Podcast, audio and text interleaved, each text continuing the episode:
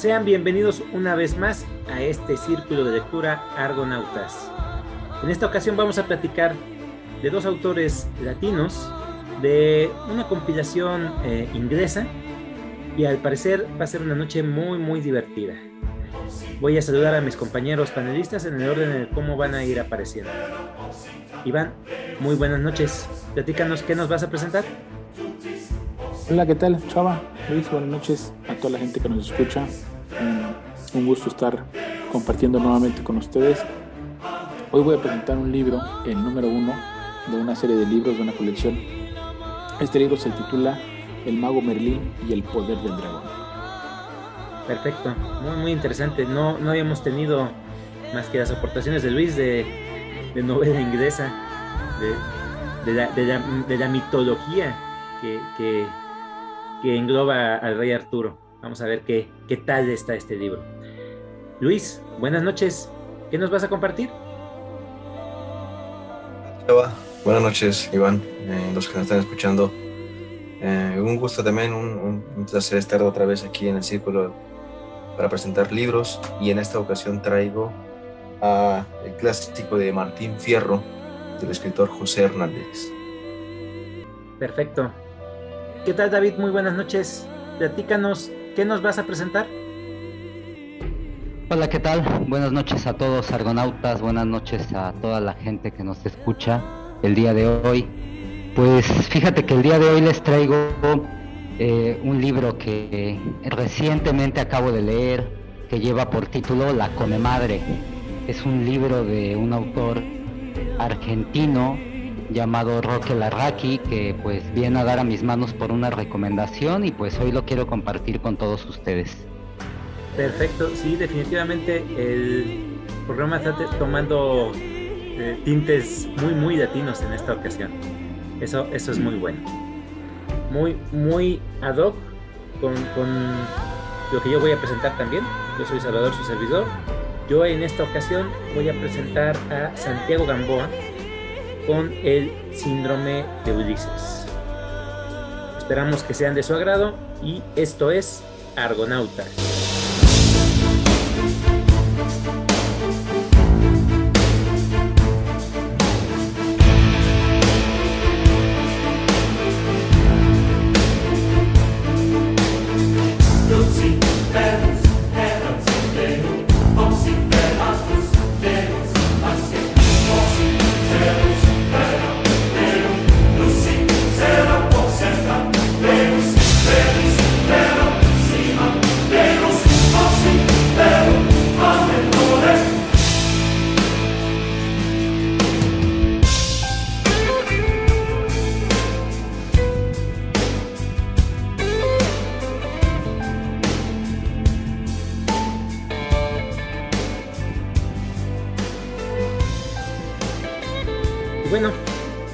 Comenzamos esta noche.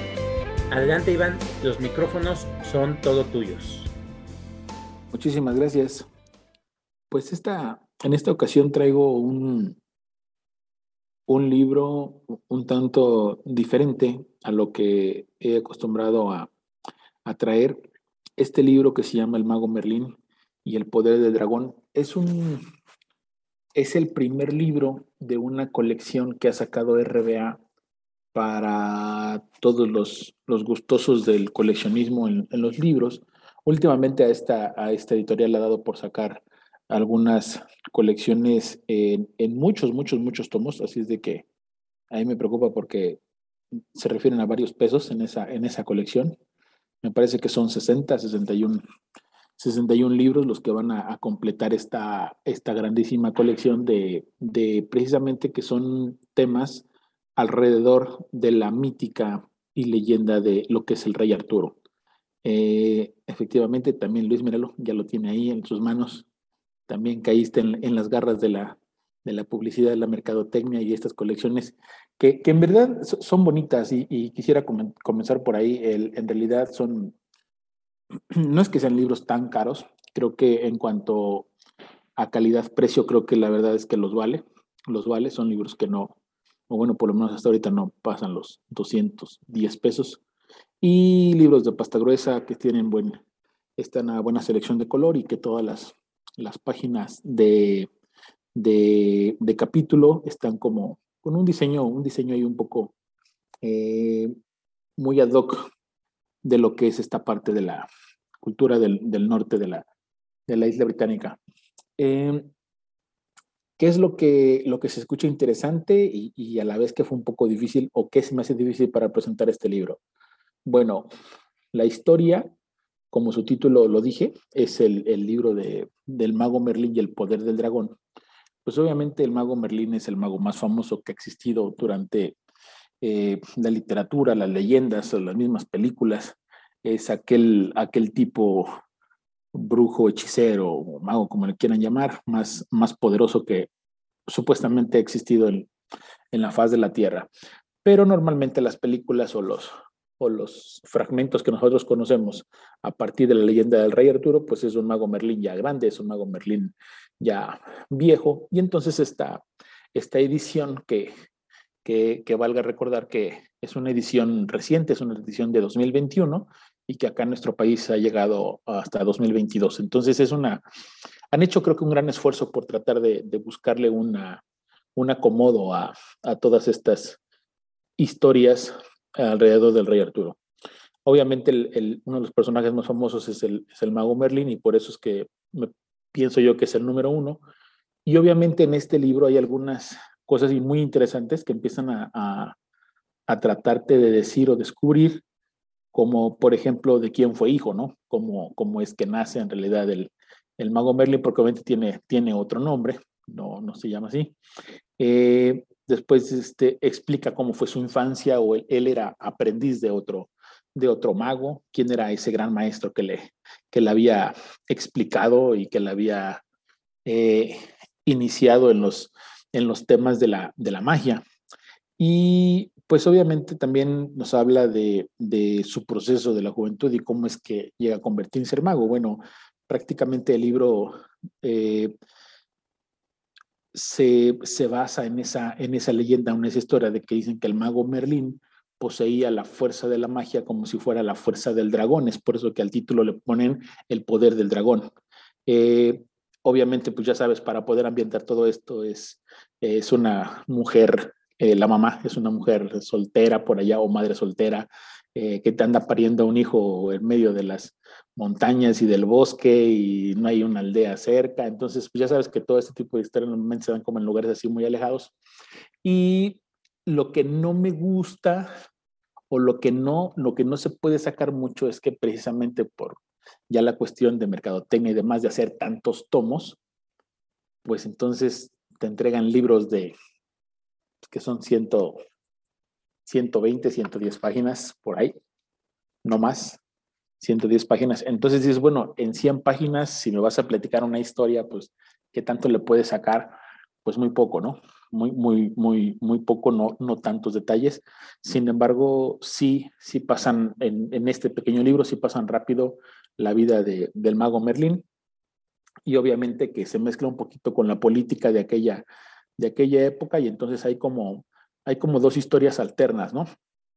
El tema de los, de, Pendragon y de toda su familia y de los que aparentemente iban a ser o eran reyes en esa época y una, una ciudad que estaban construyendo y por otro lado está el mago Merlín y su maestro que están haciendo cosas allá raras en, en medio del bosque.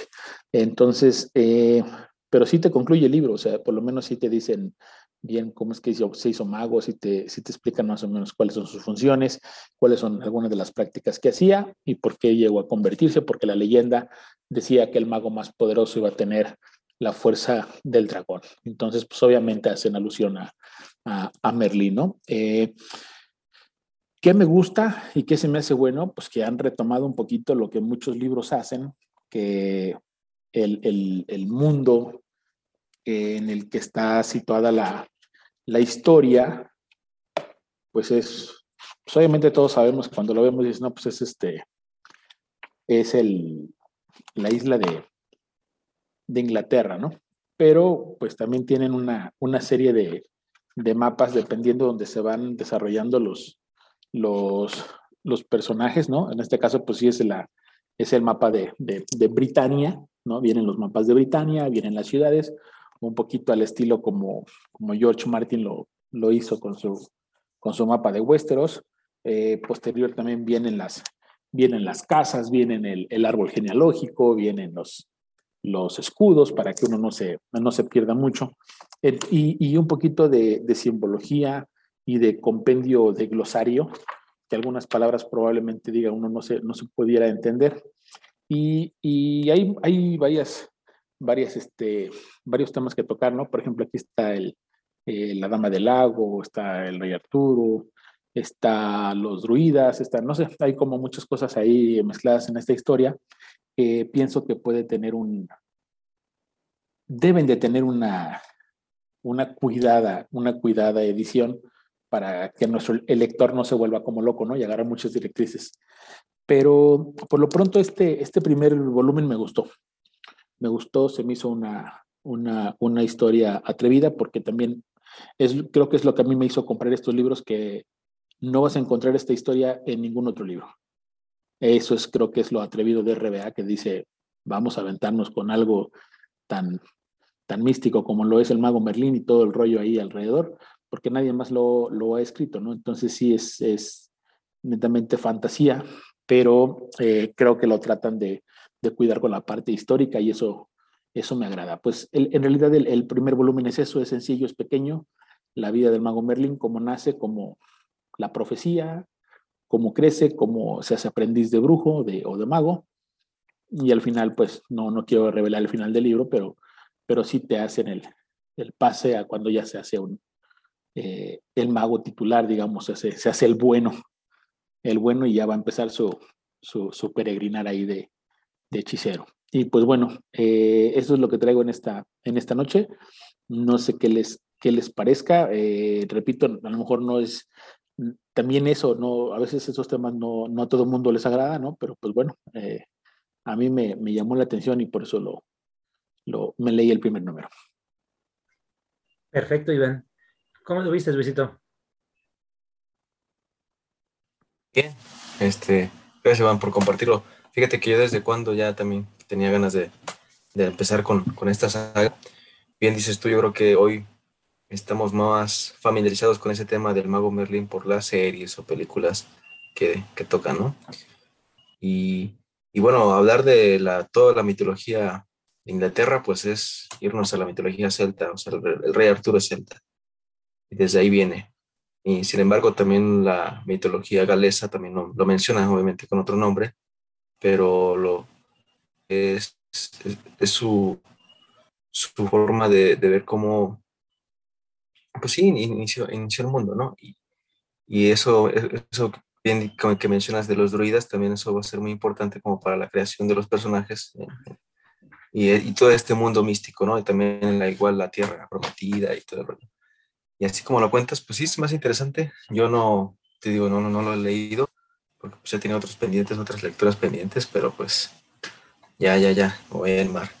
Y pues gracias, Iván, compartirlo. La verdad es que sí, son temas, como dices tú, a veces a muchos no les gusta, pero a los que les apasiona yo creo que un poco la historia y, y en este caso, pues la historia de Inglaterra, pues eso es un tema obligado que se debe de, de tocar.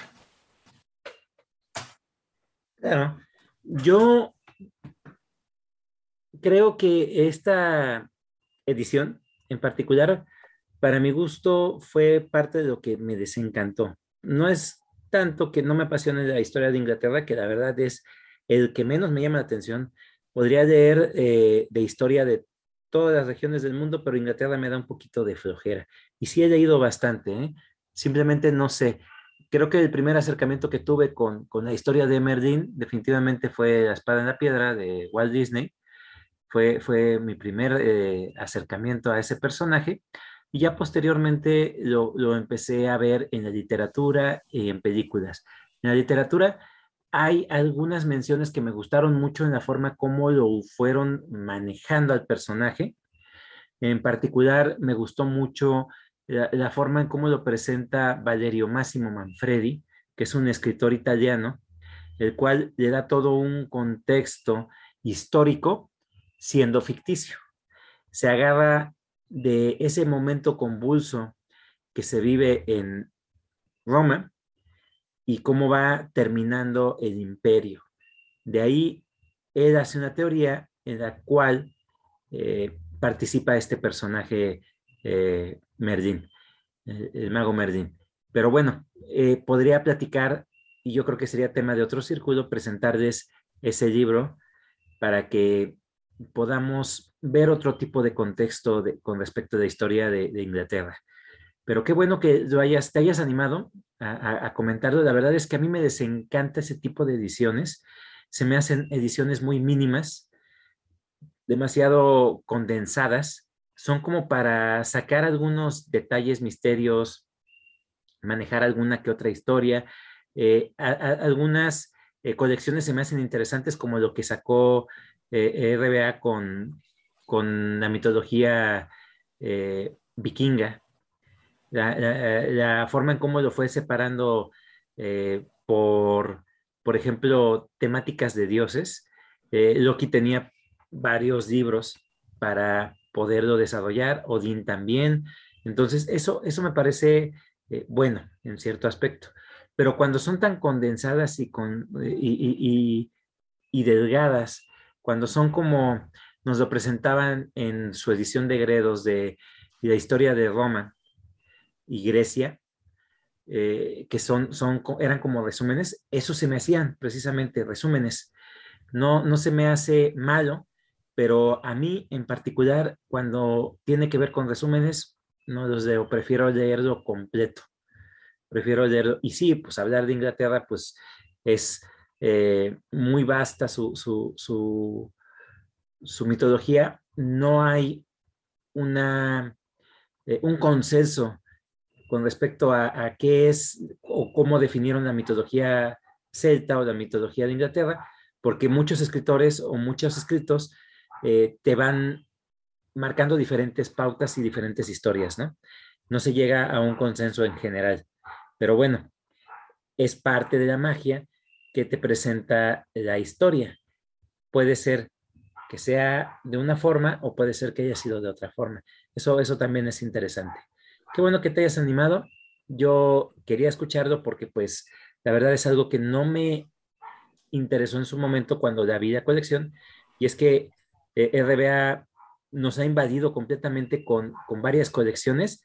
Eh, hablábamos de los clásicos este, eternos, hablábamos de esa maxi colección de Grecia y de Roma, de eh, la super colección que sacaron de Julio Verne, de la de aventuras, y ahorita están con la de misterios. Entonces, sí han eh, revitalizado completamente el mercado del libro, pero pues como es tanto, yo sí soy muy selectivo en ese aspecto, para ver qué es lo que va uno a comprar y qué es lo que voy a leer en definitiva.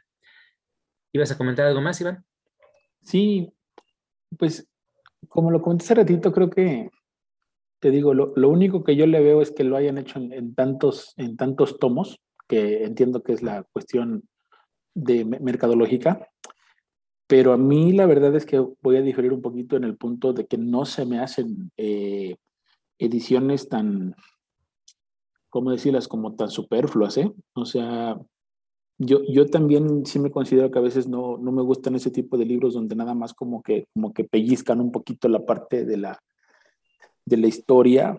Digo, para, para publicar 60 libros de 120 páginas estamos hablando de 6.500 más 7.000 páginas. Por lo menos o se van a aventar una historia en 7.000 páginas. Entonces digo, pues no creo que sea tan, tan, tan, tan sencillita, ¿no? Mencionabas hace ratito la de mitología nórdica, que también, que también la, la coleccioné completa. Y como tú dices, ahí está dividida como por dioses o como por héroes, ¿no? Por ejemplo, Beowulf y viene como, como ocho libros de, de Beowulf. Entonces dices, pues bueno, que te platiquen una historia de Beowulf en 800 páginas, pues no se me hace que sea como, como ahí como, como una pesquisa o un resumen o, o una, un, sí, sí entiendo la parte que dices que está como, como muy comprimida para un solo volumen, si a eso, a eso te refieres, yo pienso que sí, eh, digo, por la cuestión de ventas, pero no va a ser el único libro, por ejemplo, que va a hablar de Mago Merlin. Estoy seguro que durante los otros 60, durante los, los 60 este, libros que van a salir, 20 van a ser de él. Entonces, ya tener una colección de 20 libros que te hablen sobre este personaje, ahí sí siento, y, y por ejemplo, yo sí le veo, obviamente aquí no termina el libro, o sea, simplemente están platicando de los orígenes que nadie sabe, que nadie se atreve. Y bueno, a, mí sí me gusta esa, esa parte de que, de que te la puedes llevar como por, como por secciones y que tú puedes ir como, como tratando de descubrir otras historias alrededor del mago Merlín, del rey Arturo, de que sea de la historia céltica y, y que puedes ir armando el mundo completo de, de, estos personajes. Entonces, pues ahora sí que vamos a ver cómo se va desarrollando la, la colección. Yo, yo sí espero que, que tenga más, más profundidad. Pienso que hay más números sobre este personaje, no, no es el único, porque la historia también te la deja obviamente muy abierta, apenas va, va comenzando su, su, su legado, va a comenzar su, sus trabajos de, de, este, de este gran mago, ¿no? Entonces, y vuelvo a repetir, a mí lo que me llama la atención es que yo de verdad no he encontrado, ¿eh? a lo mejor si tú conoces otros libros, pues igual recomiéndamelos, yo no he encontrado más historia de este personaje en otros libros. Y por eso creo que, creo que vale la pena. Pero bueno, ahí está. Claro. Vale. Fíjate que este, hiciste un comentario muy atinado con respecto a, a creo que no me expresé bien, que, que fue errónea mi forma de, de, comentarlo con respecto a, la, a, las ediciones mínimas, porque definitivamente, pues, 60 números, pues ya es un volumen muy, muy grande de, páginas, ¿no? y de información si tiene que tenerla.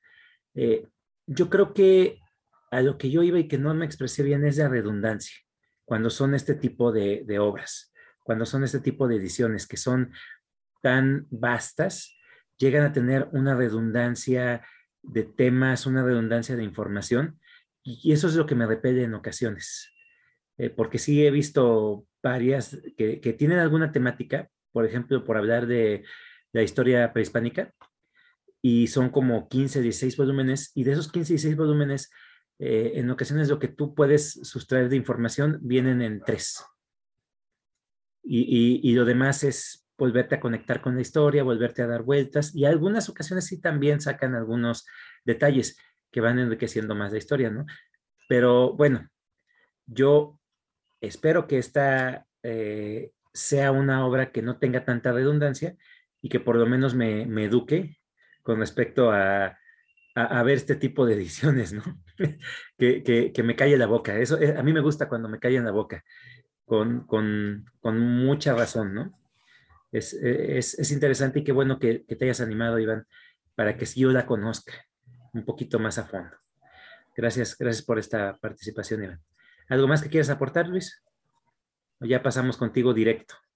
No, ya sería todo, así que ya vamos con él. Vas. Eh, como les comentaba en un principio, hoy traigo pues, a otro gaucho. El escritor es José Hernández, la publicó en el año 1872. Y pues estamos hablando de una novela que es considerada este, pues, nacional. Es una historia muy, muy, este, supongamos, este, muy arraigada, pues, clásica de, de, esa, de esa ciudad. El gaucho, el gaucho, ¿quién es? Yo creo que pues es el individuo genuino realmente de Argentina. Mm, el, a, los que realmente se deben de sentir identificados. Sí, después en el siglo XX pues viene la, la marea italiana y hay muchos que dicen somos descendientes de italianos, pero realmente pues el, el, gaucho es como se le conoce a, un, pues, a, un, argentino, ¿no? O sea, una, una, una persona de, este, de esa región, ¿no?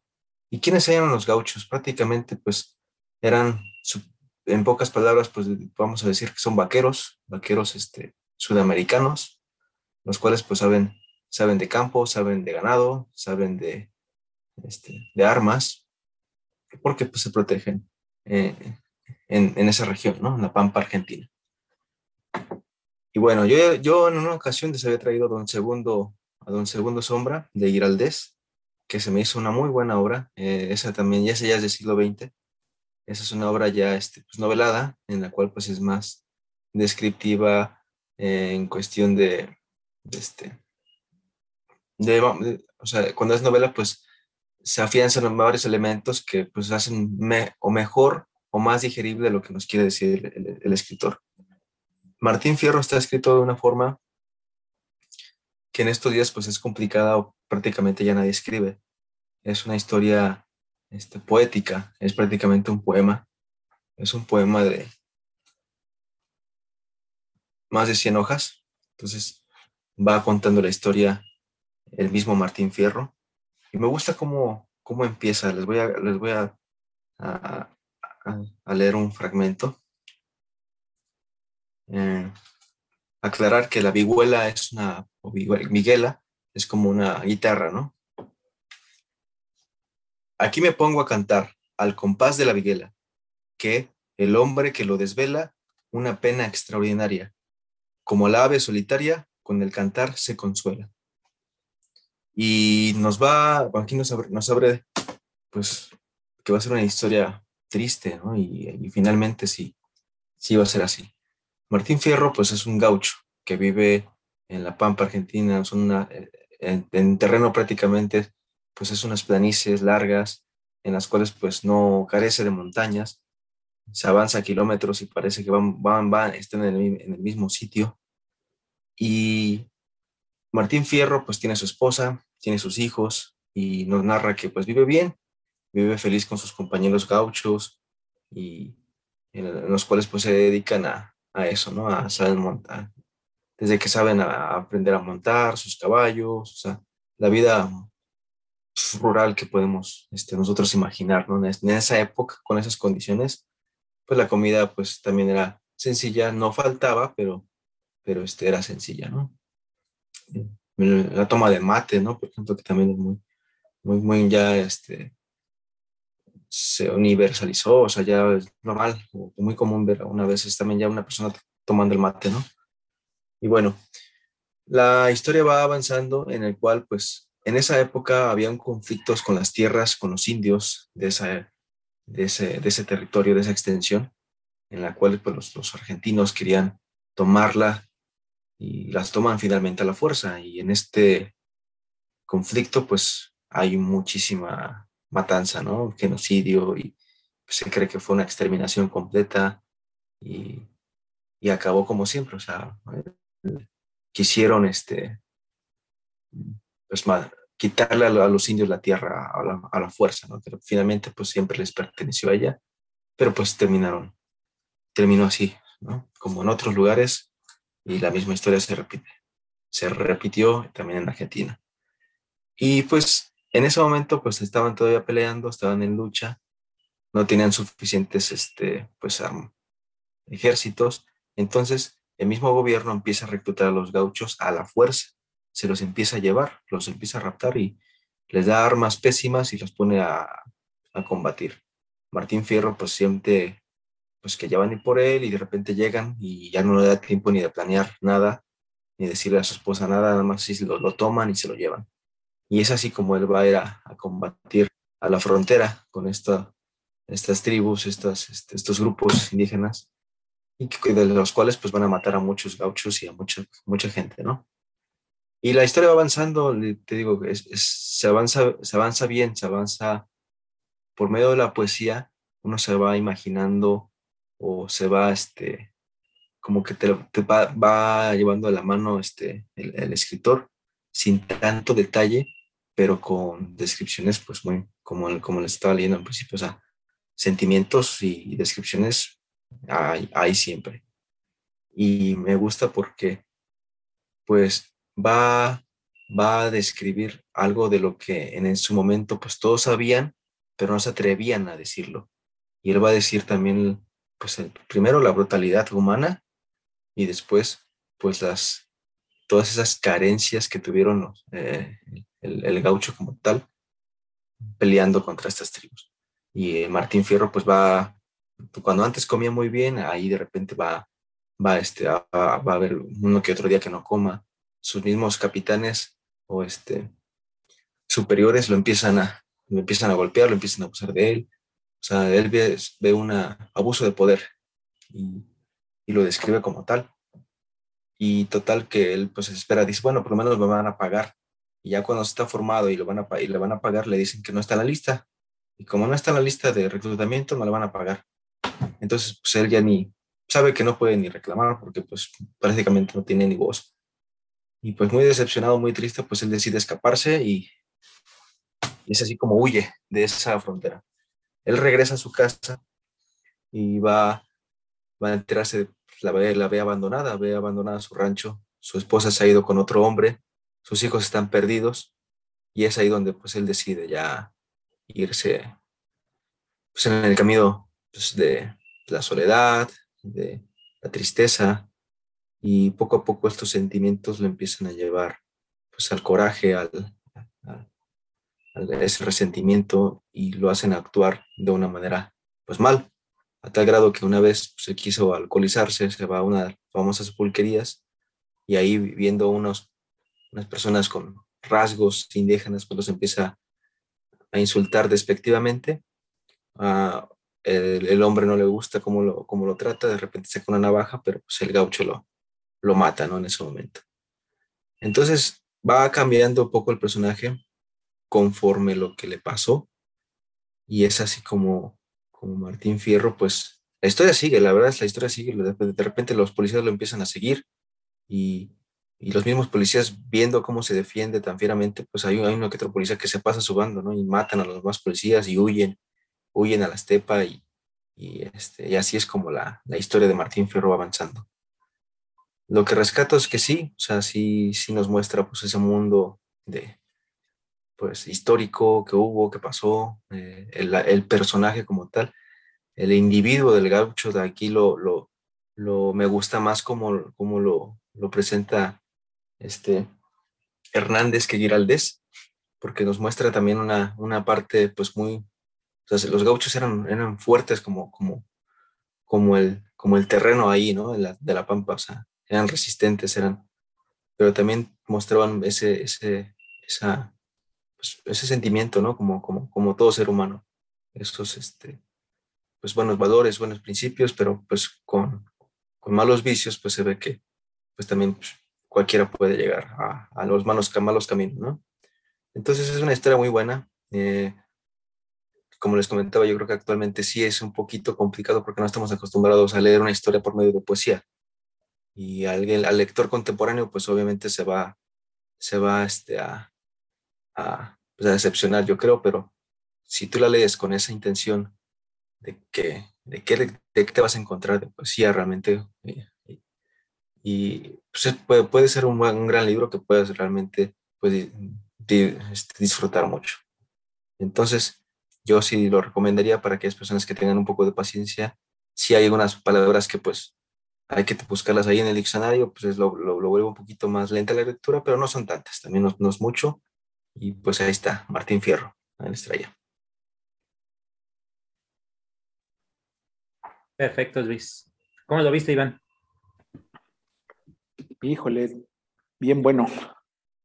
La verdad es que yo, he tenido la oportunidad de, estar en Argentina y cuando Luis empezó a mencionar lo que son las pampas, eh, tuve la oportunidad de conocer por ahí un par de, gauchos que, sí, son, son gente de, campo 100% y, y en dos ocasiones me tocó pues platicar y conversar un poco con ellos y la verdad es que sí, son, son gente como muy, pues vamos a decir, es como si fuera el charro mexicano, ¿no? Es como, como muy identificable a el gaucho en Argentina, desde su forma de vestir, las alpargatas que se hicieron famosas y las boinas aplastadas, bueno, en fin, la, la, forma de, del gaucho creo que representa muy bien lo que es eh, el campo en Argentina. Cuando, cuando hay la, la, la historia de lo que va el libro del gaucho, pues se me hace una, como una radiografía de lo que pienso que puede ser las raíces de la cultura eh, argentina o la cultura de las pampas, por, por, ponerlo en una, región que es las pampas prácticamente la región del, centro sur del país, de Buenos Aires hacia abajo. Y esa parte de, de que mm, me, me, me, deja mucho eh, con ganas de leerlo porque son de los libros que, por ejemplo, a mí me gustan leer de cada, de cada uno de los, de los exponentes de la literatura. así como, por ejemplo, la vez pasada hablamos de los mexicanos y que, por ejemplo, que Mariano Azuela, pues que tiene eh, pues mucho escrito de lo que es eh, nuestro México. Pienso, pienso, porque, por ejemplo, yo no he leído el de los de abajo, pero digo, a lo mejor va por ahí, por ese, por ese tema. Eh, pues ya ven que también a Juan Rulfo, pues algo que mucha gente le ha encantado, pues es que, que, describa el México rural de, de aquellos años eh, postrevolucionarios. Entonces, eh, se, me hacen, se me hacen muy ricos en contenidos estos tipos de libros y aparte, pues bueno, una, una historia donde tienes que dejar el campo por, por, por meterte las armas y, y, por, y por pelear por otros, por otros ideales que a lo mejor no eran los, los propios, pero se me hace bueno. Eh, pienso yo que no está muy grande. Este libro yo lo tengo en digital y lo tengo listo para el Kindle. Yo no tengo en, en físico. En físico nada más tengo el de el de Martín Fierro, ¿no? Es el que tengo yo en físico, pero ni el de Don Segundo Sombra, que ese no lo tengo en ninguna versión que presentaste la vez pasada, y este solamente lo tengo en digital.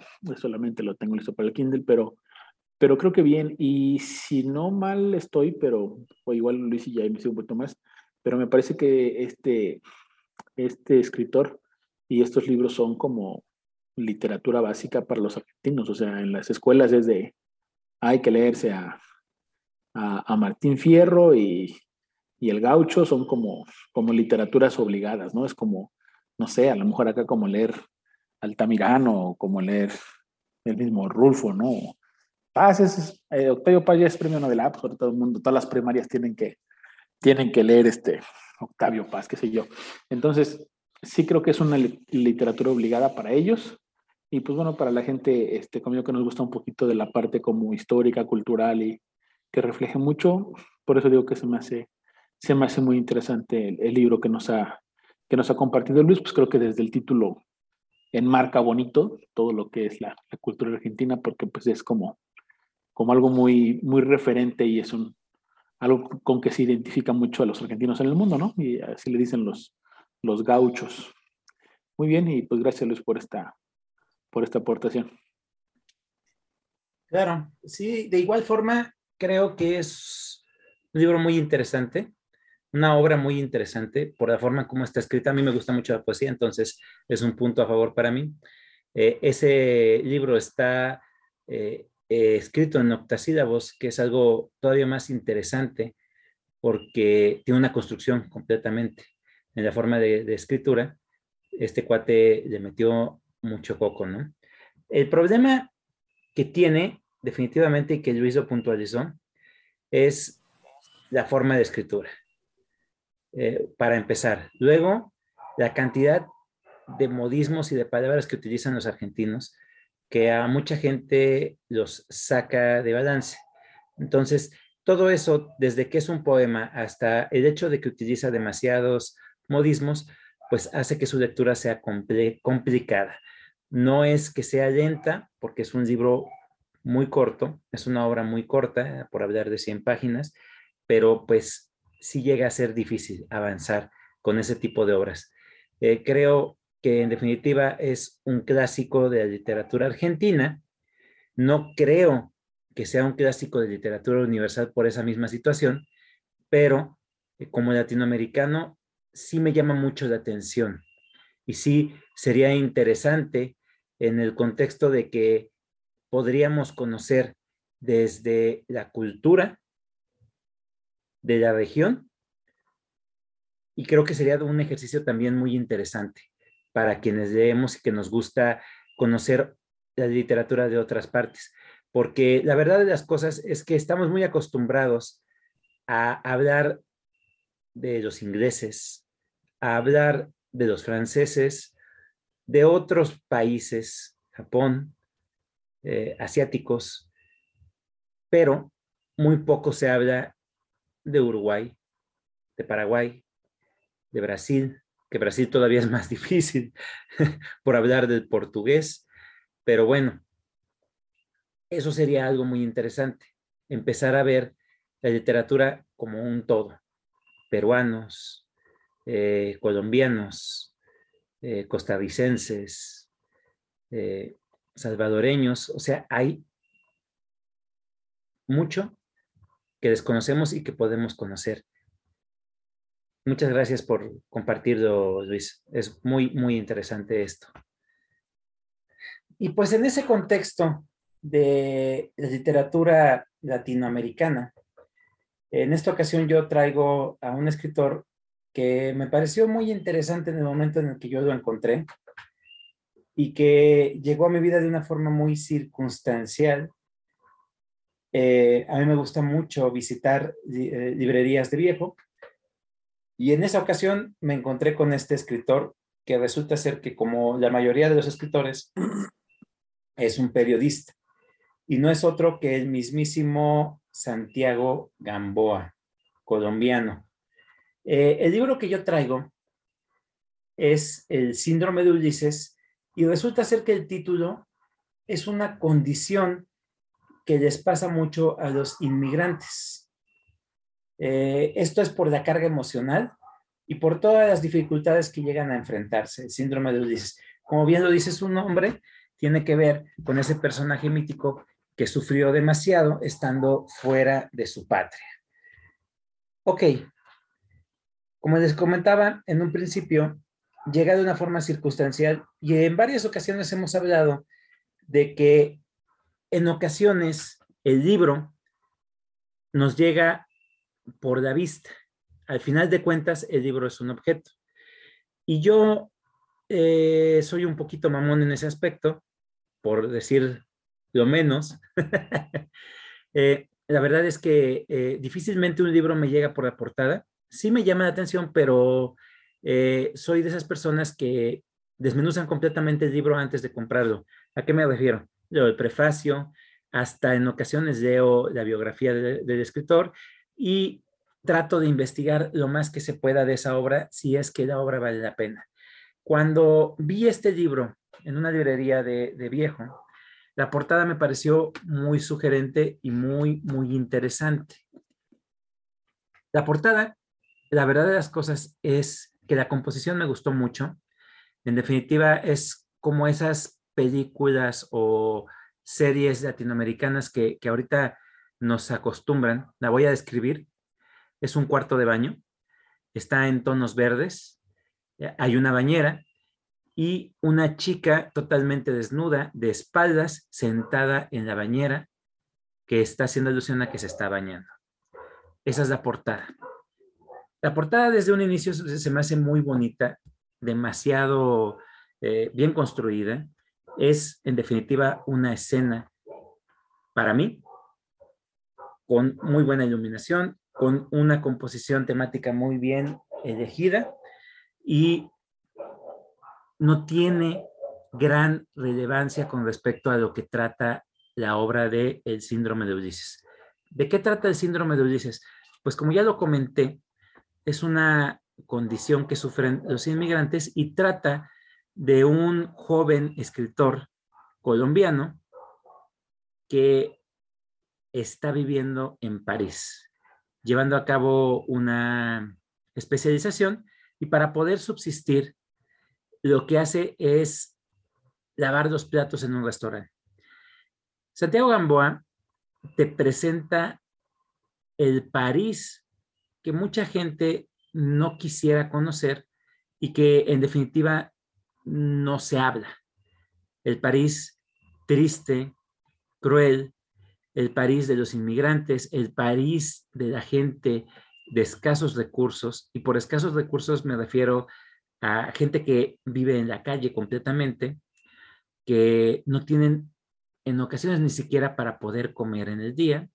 Y pues aquí los retrata de una forma muy, muy eh, real, siendo que es ficción. Este cuate va teniendo eh, diferentes aventuras, va teniendo oportunidades, va conociendo a diferentes personas, desde argelinos, africanos, eh, asiáticos, latinoamericanos, va teniendo más, más este, oportunidades desenvolviéndose en esta carrera, va conociendo escritores, va, va, va haciendo toda una construcción en base a la tristeza y a la pobredumbre que llegan a vivir los inmigrantes fuera del país y que no nada más tiene que ver con una condición eh, de una sola región, por hablar de Latinoamérica, sino que engloba a todos. Y eso me gustó mucho, por un lado. Por otro, eh, pareciera ser que es como una especie de autobiografía de, Santiago Gamboa con respecto a lo que tiene que sufrir el escritor en un principio para poder publicar. Eh, eso, eso también me llamó mucha atención y como lo hemos visto a través de la mayoría de nuestros círculos, a nosotros nos gusta mucho todo aquello que tenga que ver con la literatura. Cuando se habla de metaliteratura, eh, es un tema que nos gusta, que, que hemos abordado en muchísimos círculos y que aquí se presenta de una forma muy interesante porque hasta cierto punto lo hace como si fuera una realidad. Hay aspectos que definitivamente puedes pensar que llegan a ser ilógicos, como el hecho de que siendo un tipo que estaba totalmente perdido y de repente le caen las oportunidades como por arte de magia, pero que te ayudan a ver un crecimiento en el personaje. Para mí eso fue muy interesante, la forma en cómo construye al personaje. Tiene mucho que ver lo que es la vida fuera del país, lo que tiene que ver cuando eh, tú estás en otra cultura, cómo manejan ciertos aspectos por hablar de la sexualidad y por hablar también de lo que es la drogadicción. Aquí Santiago Gamboa no se toca el corazón para hablar de ciertos temas, para hablar sin tapujos de lo que son las relaciones humanas y de lo que tiene que ver con esas pasiones humanas cuando tienes que vivir fuera de tu, de tu país, fuera de tu entorno, fuera de la vista de tus seres queridos, cuando te sientes tan solo, tan solitario. Ese tipo de literatura tan urbana que tiene que ver con la descripción de una ciudad que normalmente nos la pintan como la ciudad luz, siendo que tiene una contraparte, como todo en la vida, y que es hasta cierto punto algo muy grotesco y muy cruel, pero que es parte de la vida misma. A mí me encantó esa forma en cómo el personaje se va dando cuenta de que sí tiene talento o de que a lo mejor puede ser que no lo tenga. Eh, las relaciones que llega a tener con ciertos personajes, llega a tener a una chica de nombre Paula, que puede ser que sea su mecenas o aquella que la saca de ese agujero. Eh, las relaciones sexuales también son muy explícitas. Eh, Santiago Gamboa hace una descripción de ciertas situaciones, como lo que son las fiestas en Europa, y les da esa presentación tanto tan temporal que ahorita puede ser algo muy común que veas en todas partes. Eh, me gustó mucho cómo se va desarrollando, pero aún así considero que es una obra buena, pero Santiago tiene mucho que contar y ha escrito libros muy, muy interesantes. Eso es lo que les presento yo en esta ocasión, muchachos, esta noche. No sé qué les haya parecido, si quieran comentar al respecto, qué les haya parecido esta pequeña reseña que les acabo de compartir. Los colombianos que se van así de país, me acordé ahorita de, este, de María, ¿no? De, el personaje principal se va a Inglaterra y, y poco de lo que dices de cómo se sienten, pues te lo hace saber también ahí en ese personaje, ¿no? Y bien, la verdad es que eh, el hecho de estar en París, como dices tú, pues la ciudad de las luces, y realmente pues no, no, no, no te muestra como que la otra, la otra cara de la, de la, de la ciudad también es más interesante, ¿no? Y, el, el, hecho de, como dices tú, si está bien escrito, que como que sí va, va este, no es tan difícil de leer, pues sí, sí me animaría, yo creo que leer temas así. Pues era chava. Claro, la, cuestión de, los inmigrantes siempre ha sido algo muy difícil de tocar.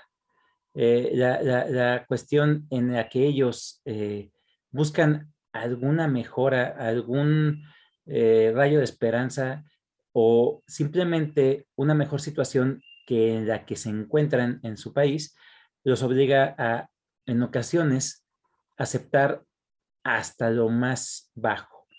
Y pues de eso casi no se habla porque es un tema muy, muy difícil de tocar.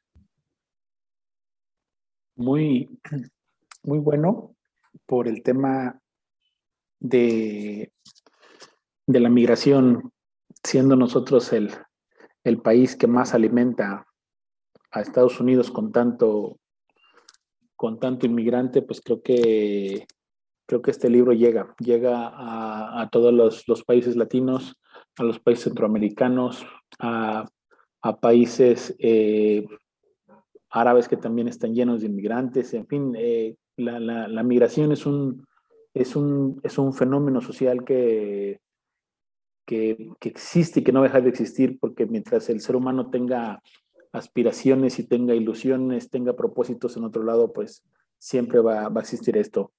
Eh, me, encantó desde el título, que se llama El síndrome de Ulises, ¿no? recordando aquel héroe épico.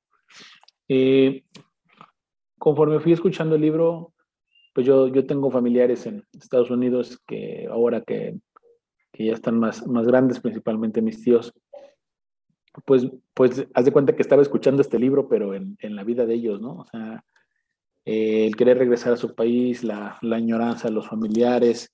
Eh, no conozco yo familiares míos que no quieran venir a terminar su vida en México, eh, que se fueron con un propósito, algunos les salió, algunos no, pero que al final de cuentas extrañan la comida, extrañan la cultura, extrañan la familia.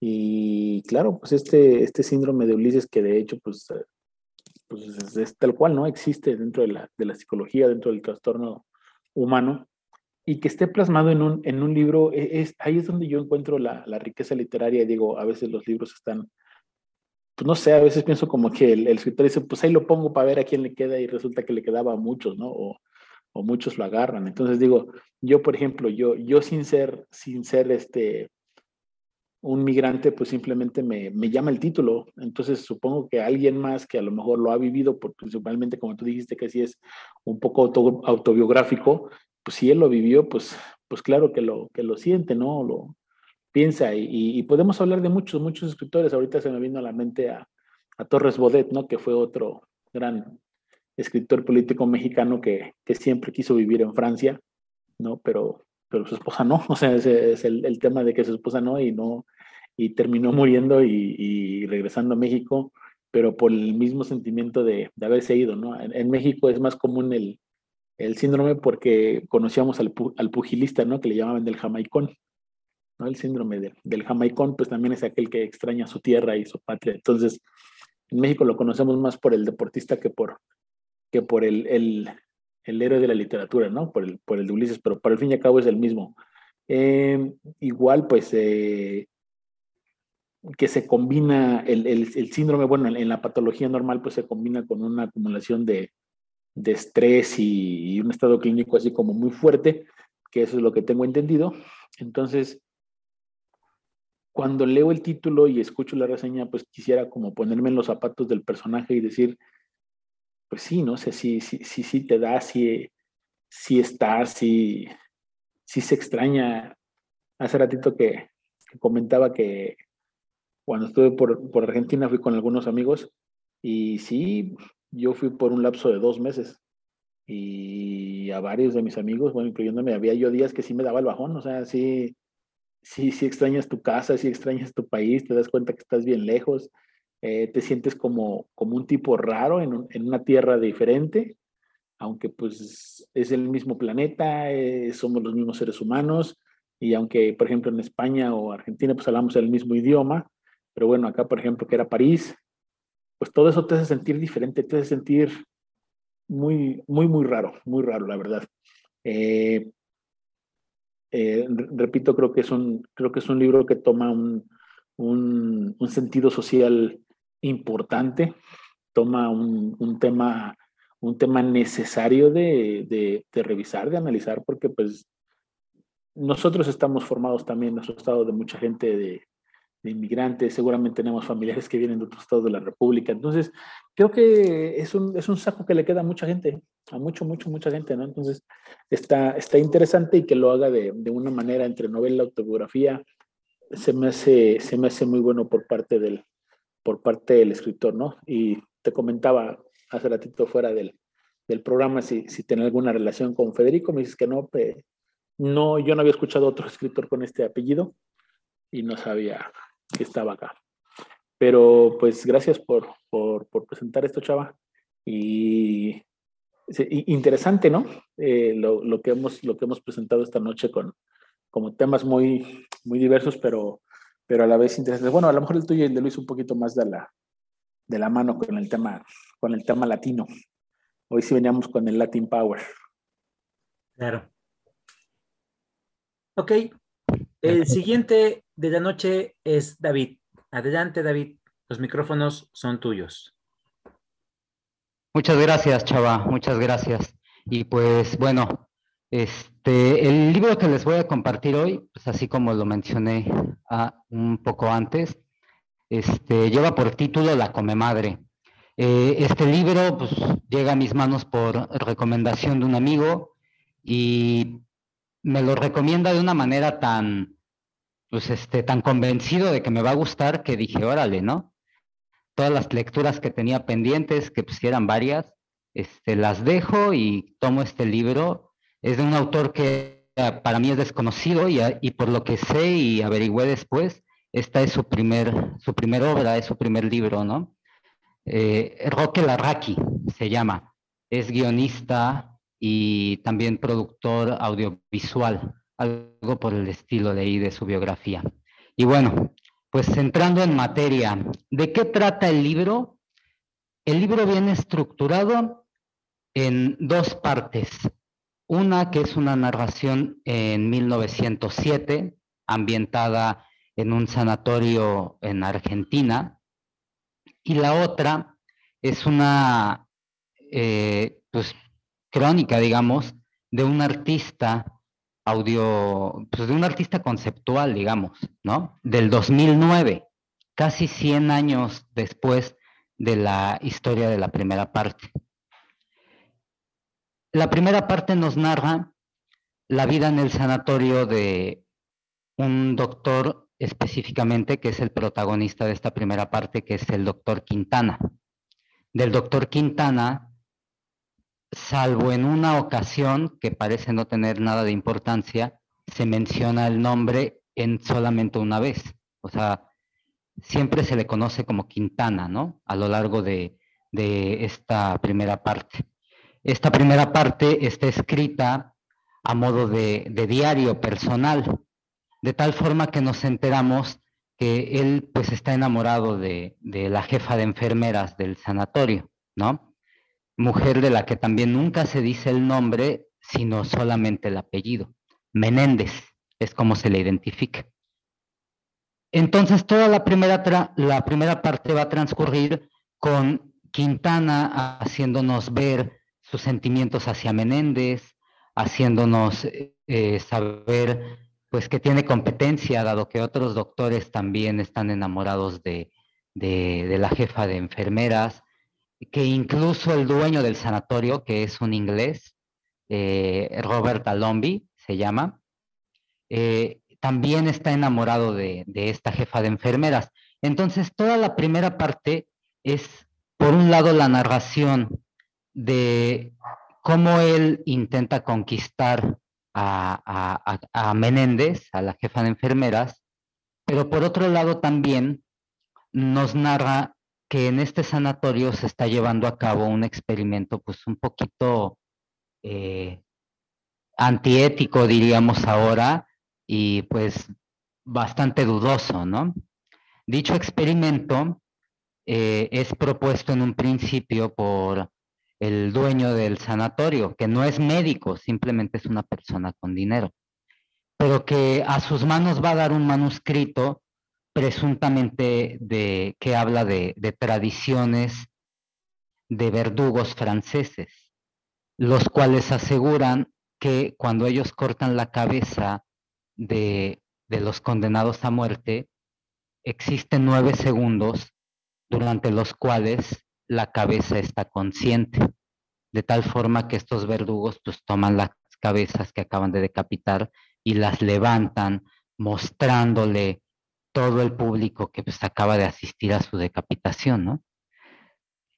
A partir de este escrito, pues le entra la curiosidad al dueño del sanatorio y él, como dueño, le pide al director del sanatorio, que sí es un, un médico, que averigüe si verdaderamente hay una forma de comprobar mediante el método científico, pues que en realidad las cabezas pueden durar nueve segundos eh, desprendidas del tronco y conscientes aún.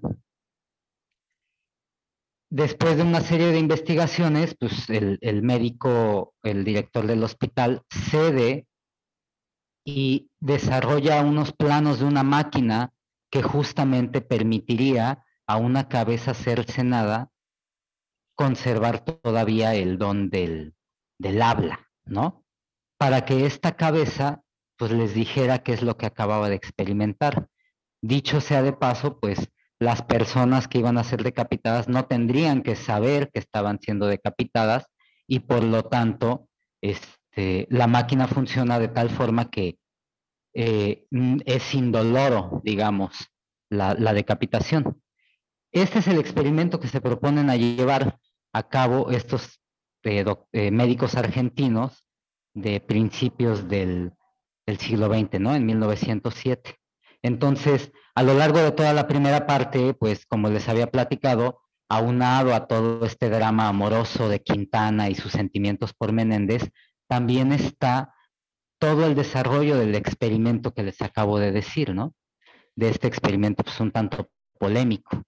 Entonces, se narran varias cosas que son muy impactantes en el libro y que fue algo que a mí me gustó su brevedad, el, libro no llega a más de 160 páginas y en realidad, pese a ser muy breve, sí es muy, e, está muy lleno de varias este, historias alternativas, ¿no? De algunos otros médicos que se involucran con pacientes eh, y un gran etcétera. Eh, es, es muy bueno.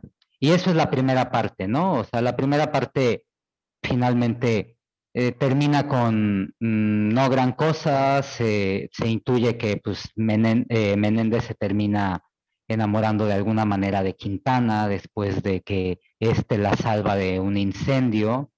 El experimento de repente por una serie de situaciones que pues no especificaré, eh, se trunca y en realidad las conclusiones llegan a ser un tanto ambiguas de, los, de las gentes que de veras llegaron a hacer el experimento, ¿no?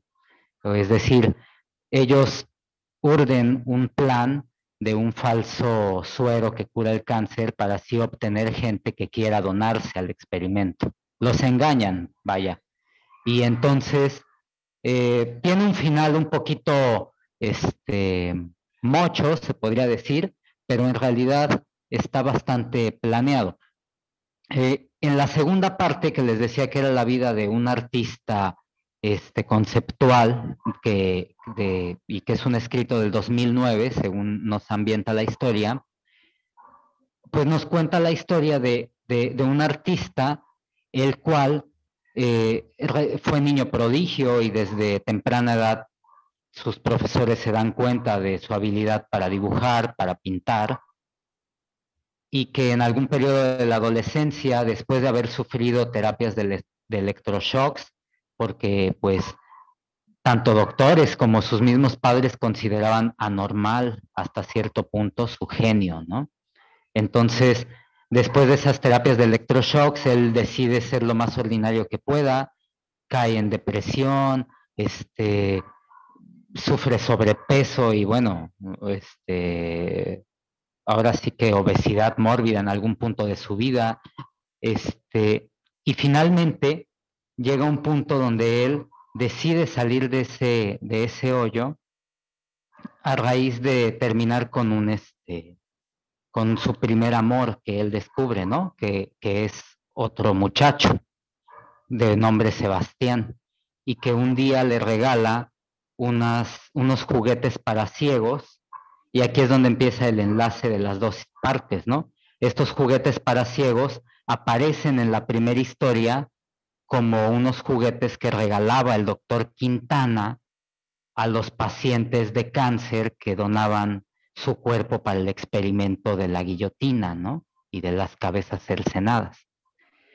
Se da a entender entonces que el amante del, del, artista conceptual este, que nunca se dice el nombre, pues se da a entender que, que su amante este es bisnieto del doctor Quintana. Posteriormente, esta persona de nombre Sebastián, el amante del artista conceptual, lo abandona en algún viaje. Se van de viaje los dos, pero él en algún punto del viaje lo abandona.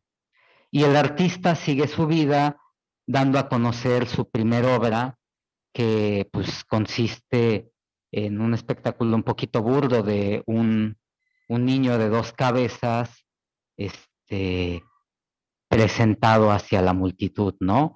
Posteriormente, en esa misma presentación, de modo un poquito misterioso, se presenta un nuevo personaje de nombre Lucio, que es idéntico al artista conceptual, idéntico, idéntico. Ellos empiezan a trabajar juntos, montan este otro, otro tipo de exhibiciones artísticas tipo performance y gradualmente en unos de sus viajes sufren un accidente. Lucio sin querer se lastima la pierna y van a dar al sanatorio que había trabajado el doctor Quintana.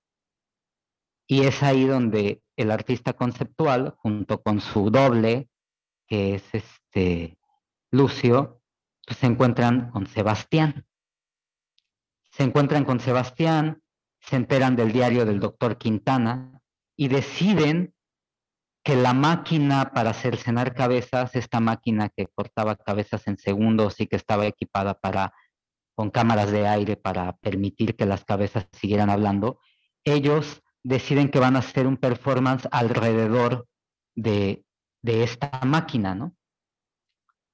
Y que Sebastián va a hacer un numerito donde maneja o pedalea una bicicleta, pero, pero, este, con la pierna cercenada, ¿no? Una de sus piernas va a ser cercenada. O sea, algo muy polémico, ¿no? Porque es algo que brilla en toda la obra. Habla de cosas muy crudas, muy delicadas, y en algún punto el, mismo artista lo llega a decir, ¿no? Que el arte para para llegar, para conmover, tiene que ser pues un tanto polémico, ¿no? Tiene que ser impactante. Eh, ahí viene pues el asunto de por qué el libro se llama La Come Madre, ¿no? La Come Madre en ambas historias se revela que fue una planta que crecía en una zona de Argentina, que en algún punto esta planta produce larvas larvas, o sea, cosas de origen animal, que van a comerse a la planta y que se van a dispersar para así generar más plantas tipo come madre.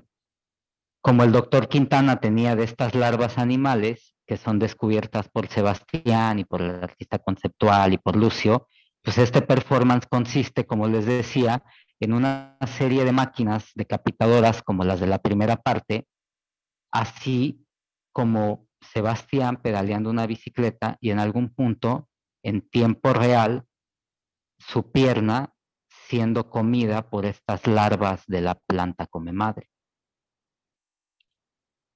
Todo esto pues, cierra con, este numerito, ¿no? De, la piel, la, pierna de Sebastián comida, termina la segunda narración. Y a mí una de las cosas que, que me gustó mucho del libro es que eh, el autor, Roque Larraqui, digo, teje dos historias que de alguna manera son independientes. O sea, eso hay que dejarlo claro, ¿no? Las dos historias son independientes y tienen sus propios personajes que simplemente se van enlazando en algunos puntos. Por ejemplo, y esto no sé si sea spoiler o no, pero unas de las cosas que durante el experimento de la primera parte, las cabezas llegan a decir, cuando acaban de ser cercenadas, son a veces frases completas de la narración del artista conceptual de casi 100 años después. O sea, ahí es algo que enlaza de una manera un poquito, pues, enigmática el texto, ¿no? Porque Roque Larraqui, que es el autor, pues nunca se molesta en dar algún tipo de explicación de que pues, si las cabezas al ser cercenadas captan los pensamientos de las personas del futuro o algo, no. Él simplemente deja esos hechos y deja que pues, la imaginación del lector vuele y que, y, que pues vaya llenando los huecos que él dejó a propósito. Es una de las cosas que a mí me gustó mucho del libro. No solamente es pues la habilidad narrativa y fluida del autor para contarnos pues, dos, dos, este, la vida de dos personajes pues sórdidos a su manera, ¿no? Y que cometieron actos un poquito subversivos, cada quien en nombre de lo que en su momento representaba, ¿no? El doctor Quintana en nombre de la medicina en la primera parte y el artista conceptual en nombre del arte en la segunda parte. Entonces, eh, no solamente es la habilidad narrativa para contarnos eso, sino que también son estas pues cosas, creo yo, formales en la escritura que él nos va dejando de enlace entre una historia y otra, ¿no? Los elementos recurrentes de estos juguetitos de ciegos que les platicaba, que son unas ranas metálicas que producen eh, sonidos cuando se les da cuerda, ¿no? Sonidos de campanillas. Eh, fue un libro que me gustó mucho. La verdad tenía mucho tiempo leyendo varias cosas que no me llegaban a este nivel, ¿no? Y, por eso la verdad pues sí quise compartirlo el día de hoy con todos ustedes. Y esa es mi aportación del día de hoy. Espero les haya gustado. Caray, qué pedazo de libro acabas de presentar, David. Me ha gustado mucho. Pero vamos a escuchar a los demás. ¿Qué les pareció? Luis, ¿qué te pareció? Bien, la verdad es que ya extrañamos aquí a David también este, reseñas de libros. La verdad es que esta que trajo también es muy buena. Interesante el, la propuesta del escritor al pues, entablar una historia de este, pues, de este tema, ¿no? Que para muchos pues, podría ser un tabú, podría ser algo que pues no, no se está muy acostumbrado o no se está muy, este, pues, a escuchar, a, hablar de eso, ¿no? Sin embargo, conforme David lo fue describiendo, los personajes y el, el porqué de la investigación y el porqué se, se plantea pues llegar a, un, a, una conclusión con este tema, lo hace, lo hace, lo hace bien, lo hace, la, verdad es que a mí también sí se me hace buen libro sí se me hace pues, un libro diferente, algo a lo que pues yo también no estoy pues, muy acostumbrado a leer, pero sí, la verdad es que sí. Conforme lo fue llevando David, pues este, el, el libro, la verdad es que sí se me hizo muy interesante. Pues gracias David por compartirlo. Iván. Bueno, bueno, buen libro, este David. Fíjate que cuando cada vez que alguien presenta un libro así que no, no he escuchado algo, mi mente en automático empieza a buscar. Eh, casi siempre busco la originalidad y la, la idea principal del libro. Eh, en cuanto lo que me gustó mucho es el, el, tema de la monstruosidad, ¿no? De dónde llega la, el tema del humanismo, que creo que en su momento ese fue el éxito de, de, de Mary Shelley, con esos estudios galvánicos que hacían con los cuerpos humanos. Eso me, me, atrajo mucho.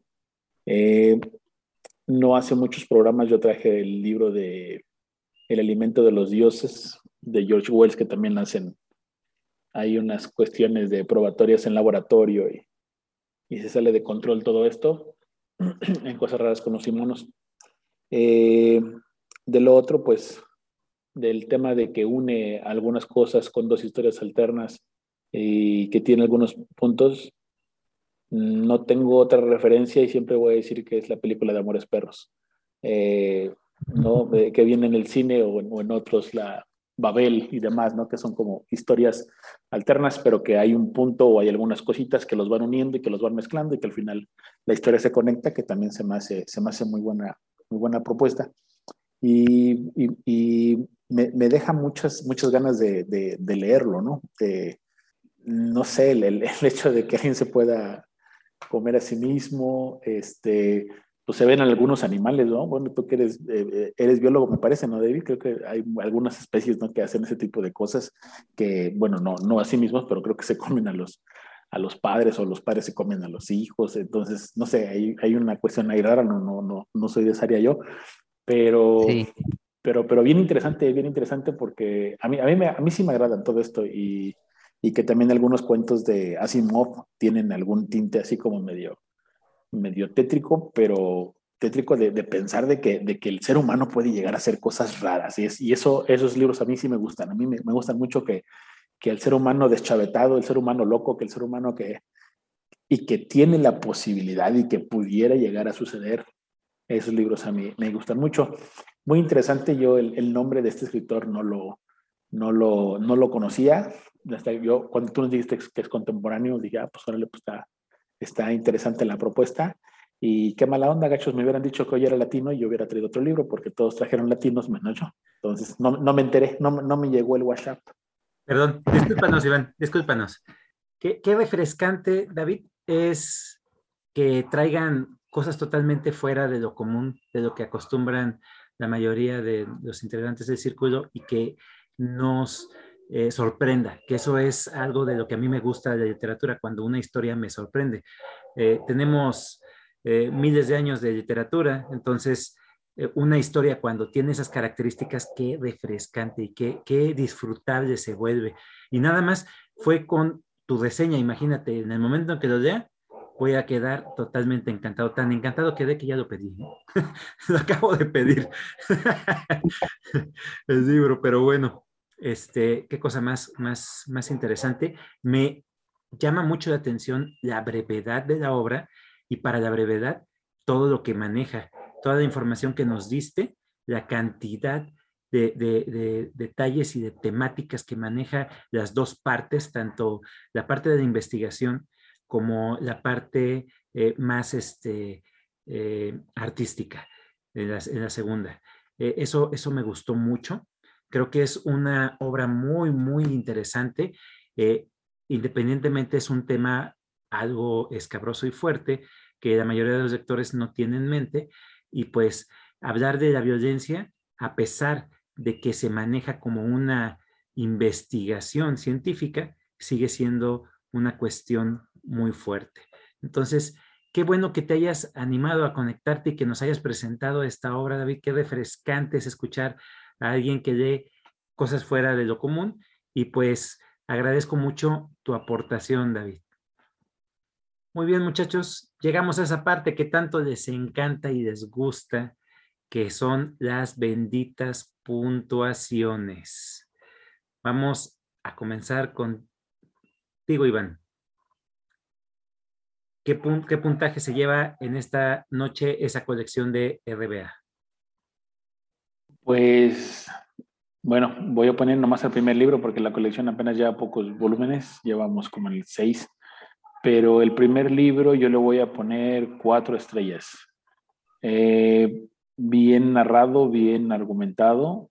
Para mi gusto le falta un poquito más de, de emoción, pero el libro cumple, cumple con el número uno, el del mago Merlín y el poder del dragón. Perfecto. Luis, ¿cuántas estrellas? le damos a esta obra emblemática argentina? Obra de Martín Fierro yo le voy a poner cuatro estrellas. La historia es muy buena, me gustó mucho, pero como si la, la, forma de escritura sí se vuelve un poquito más complicado, por eso nomás le pongo cuatro, cuatro estrellas. Perfecto. David, ¿cuántas estrellas? está bien, está bien, se vale. ¿Cuántas estrellas le damos a esta obra, David, a esta obra tan, tan interesante? Cinco estrellas. La verdad, tiene mucho tiempo que no leía algo que me impactara tanto. Y nada más por reseña, imagínate, yo ya le puse cinco estrellas, y eso que a mí no me gusta puntuarlas, Pero bueno, yo, yo a esta obra de Santiago Gamboa, eh, ¿por qué la voy a puntuar? Una, eh, la calidad narrativa que tiene me parece muy buena, sin llegar a ser excelente. Me parece buena. El desarrollo del personaje llega a ser tan bueno que en un principio eh, lo veo y me enternece su forma de vivir, cómo tiene que eh, batallar constantemente hasta que obtiene la, la, posibilidad de dar clases y tiene alguna otra posibilidad futura. Y cómo se va entrelazando las historias de los demás inmigrantes me parece muy, muy buena, muy bien narrada, muy bien relatada. El personaje me llega a desesperar, me cae bien, me cae mal. Eso quiere decir que es un personaje con consistencia, es un personaje que crece durante toda la novela. Eso me gustó mucho con respecto a esta obra de, de Santiago Gamboa hay algunos puntos un poquito débiles con respecto a la narrativa, pero en general me parece una muy buena obra. Yo también eh, voy a poner de cuatro, porque considero algunas otras obras de él mejores y, y la verdad es que sí la disfruté. El cuatro creo que es una buena puntuación. Y es así como hemos llegado al final de este programa tan interesante que nos agüitó Iván que pudo haberse sumado a nosotros los, los Latin Powers, pero bueno, eh, eh, él sacó su, su, su, su, árbol genealógico anglosajón y, y, bueno, fue muy interesante a pesar de todo. Muy buen programa. muy buen programa. Agradezco mucho que David se haya conectado para presentarnos esta obra. David, eres bienvenido en el momento en que gustes, ya sabes, a la hora que tú puedas. Eh, siempre son bienvenidos todos nuestros compañeros del Círculo de Lectura. Y bueno, paso a despedirnos en esta noche mágica de Círculo de Lectura. Luis, muy buenas noches. Chava, Iván, David, este fue un gusto estar aquí nuevamente con ustedes y espero que los que nos están escuchando les haya gustado los libros que aquí presentamos. Nos vemos próximamente con más libros. Saludos. Iván, buenas noches. Buenas noches amigos todos del Círculo de Lectura Argonautas, la gente que nos escucha programa a programa. Gracias por seguirnos acompañando, esperando que siempre todo lo que compartamos sea de su agrado. Y pues bueno, no me queda más que agradecer a mis compañeros panelistas estas grandes obras que hoy presentaron. Y pues sí, ni modo, hoy fui el granito en el arroz, la, la, piedrita en los frijoles. Sale. Nos vemos la próxima. Muy bien, todo muy bien. David, muy buenas noches. Buenas noches, buenas noches amigos argonautas y a toda la gente que nos escuchó. Ojalá que estos libros que compartimos el día de hoy hayan sido de su agrado y pues por aquí andamos. Muchas, muy buenas noches. Y yo soy Salvador. Les recuerdo que esto lo hacemos con mucho cariño, con mucha pasión. No somos críticos literarios, pero nos encanta la literatura y esperamos que estas obras hayan sido de su agrado, que los hayan combinado a leer o que simplemente hayan pasado un buen momento. Esto es Argonautas y no me queda más que decirles gracias totales. Nos vemos en un próximo episodio.